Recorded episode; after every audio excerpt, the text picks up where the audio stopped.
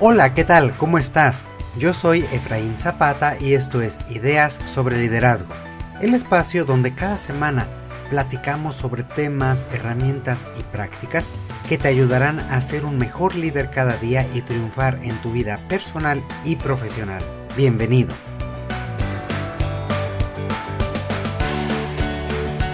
El día de hoy hablaremos sobre un tema que seguramente has escuchado al menos mencionar. Hablaremos sobre la industria 4.0 y lo que esta nueva revolución exigirá de los líderes del futuro. ¿Qué te parece? Comencemos por hablar sobre qué es esto de la industria 4.0. Tengo que admitir que es un tema del que yo escuchaba mucho pero no terminaba de entender. Y es que en general pues es visto desde un punto de vista muy técnico, muy dirigido a los procesos y sobre todo en cómo lograr una producción más eficiente. Sin embargo, como siempre lo he dicho, toda empresa, toda organización, por más automatizada que sea, está conformada por personas. Y por tanto, también hay que hablar sobre el impacto que tiene en el liderazgo esta nueva revolución industrial. Digo que se trata de una nueva revolución industrial porque estamos ante la cuarta ola, la cuarta vez en la historia que la industria y la forma de trabajo se reinventan.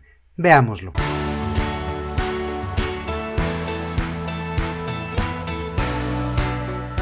La primera revolución industrial comenzó a finales del siglo XVIII. Se caracterizó por la creación de una economía pues cada vez más urbana y cada vez más mecanizada. El inicio de esta revolución fue el uso común o cada vez más común de la máquina de vapor y de otros mecanismos que permitieron el surgimiento de las fábricas. Es el tiempo en el que la gente justamente pasa de trabajar en el campo o en talleres artesanales que eran pues familiares o gremiales a trabajar en la ciudad, a trabajar en fábricas. Hacia finales del siglo XIX comenzó la segunda revolución industrial. En este momento se generalizó, por ejemplo, el uso de la energía eléctrica y hubieron innovaciones, por ejemplo, el invento de la cinta transportadora y con ello empezó a generarse este trabajo en serie. Estas innovaciones trajeron también cambios en la organización del trabajo y de la gente. Desde esta perspectiva, el nombre del juego era la medición y los famosos estudios de tiempos y movimientos. Estos tenían como propósito hacer más eficientes las operaciones a través de su control y planeación prácticamente milimétrica. Si recuerdas la película Tiempos Modernos de Charles Chaplin, seguramente tendrás una gran idea de cómo fue esta segunda gran revolución.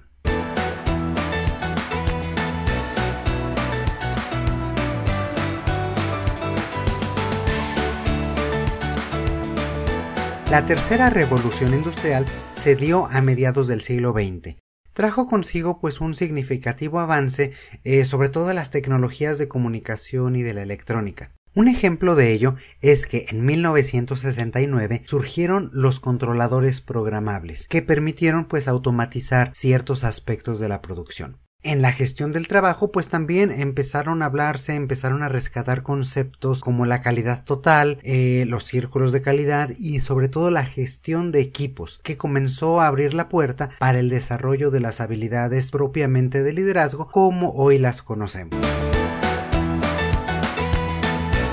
En la actualidad, la industria 4.0 nos lleva un paso más allá, nos lleva a un mundo de digitalización y conectividad total, en el que la característica principal es el uso indispensable del Internet y de las tecnologías de virtualización con el fin sobre todo de impulsar el desarrollo de cadenas de producción cada vez más inteligentes, pero sobre todo cada vez más comunicadas entre sí y también en estrecha vinculación con los mercados y los individuos, las personas como nosotros, incluyendo clientes, usuarios, colaboradores e incluso creadores. Pero, ¿qué es lo que implica esta nueva ola para las organizaciones y sobre todo para el liderazgo? Pues bien, para sumarse a esta nueva dinámica, las organizaciones deben asumir un nuevo reto, el reto de inventarse cada vez más en un escenario que demanda una alta capacidad de adaptación y de flexibilidad.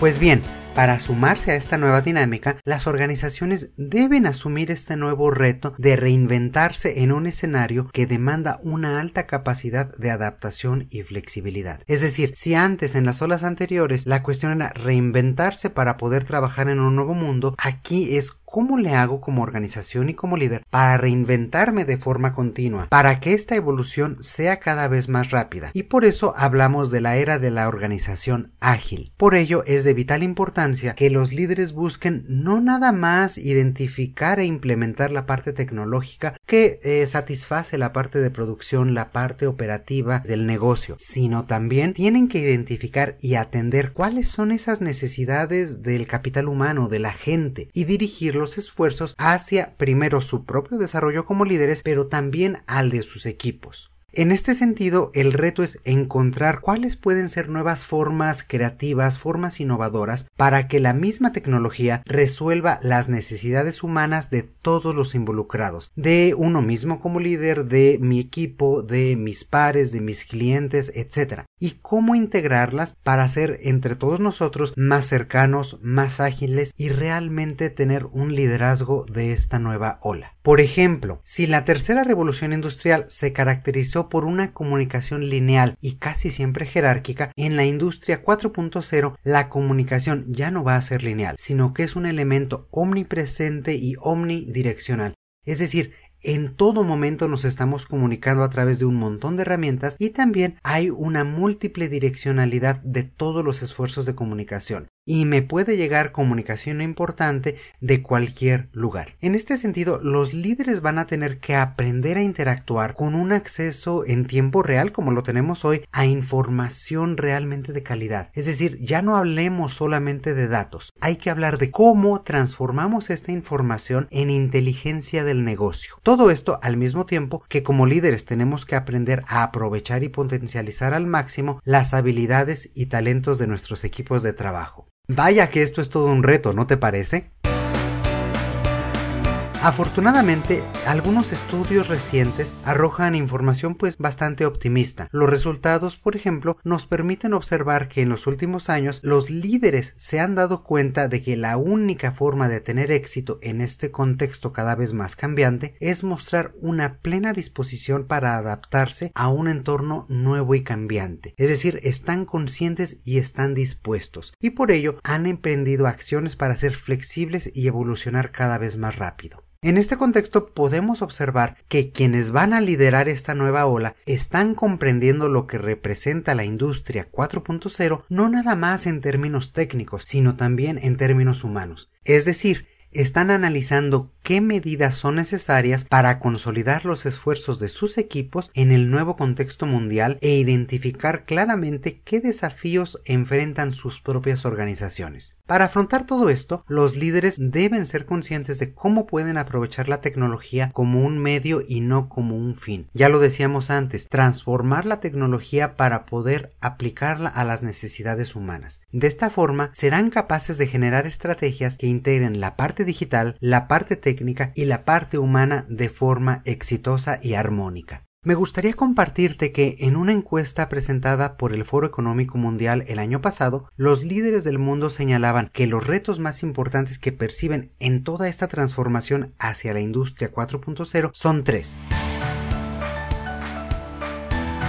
Número 1. La generación de una visión más sólida. Número 2. La sobrecarga de información para tomar decisiones. Y número 3. La falta de comunicación entre las áreas que lleva consigo un trabajo eh, pues en silos o en grupos cada vez más cerrados. Si te fijas, todos estos son temas de liderazgo y de desarrollo de habilidades. Ahora bien, por supuesto, si esta encuesta preguntó cuáles son los retos, la siguiente pregunta que es prácticamente obligada es ¿cómo podemos afrontarlos? En este sentido, el análisis también presentado por el Foro Económico Mundial identifica algunas buenas prácticas que te permitirán como líder prepararte para esta nueva ola y mantenerte a la vanguardia. La primera práctica que se puede identificar es la inquietud por mejorar el mundo. Es decir, los líderes son inquietos y son curiosos por naturaleza, y esta curiosidad los lleva a tener una perspectiva mucho más amplia del impacto que ellos mismos tienen primero como líderes en los demás, pero también del impacto que tienen sus propias organizaciones en el entorno global. Este cambio de visión o este cambio de paradigma es muy revelador, pues permite ver una evolución en el enfoque con el que estamos asumiendo como líderes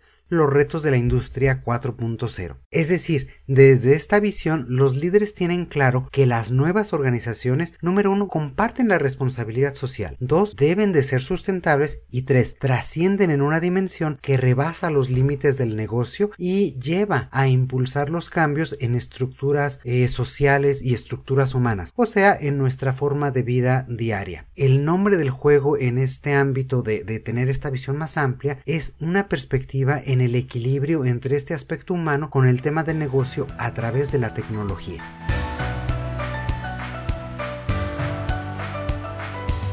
Veamos una segunda práctica, y esta es que los líderes de la industria 4.0 buscan crear y desarrollar estrategias cada vez más dinámicas que se adecúen a los mercados y la forma de trabajo de la actualidad. Estas estrategias generalmente involucran adaptar eh, los procesos y la tecnología para dar un valor al usuario final y a la sociedad, y no quedarse únicamente al interior de los equipos de trabajo y de la organización. Aprovechan, como ya hemos ido platicando, pues toda la parte técnica en un entorno cada vez más amplio y cambiante para dar valor al usuario final o a la gente en su conjunto.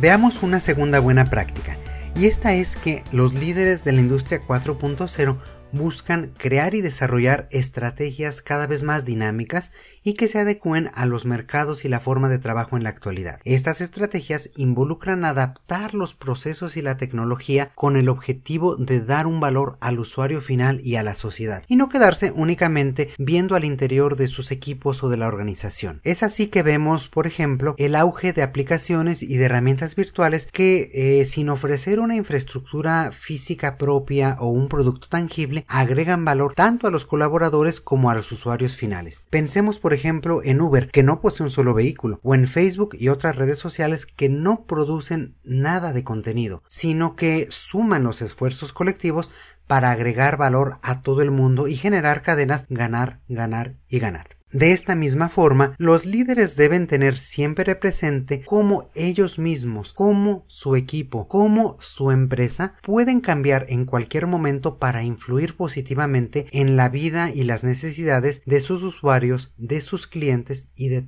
todos los involucrados. Veámoslo de esta forma. El día de hoy ante esta contingencia, las empresas son cada vez más ágiles y nos han dado un sinfín de ejemplos sobre adaptabilidad. Desde empresas de ropa que elaboran cubrebocas, armadoras de carro que hacen respiradores o los esfuerzos de toda una industria para sumar diferentes países y organizaciones hacia un objetivo común de lograr una vacuna en el menor tiempo posible.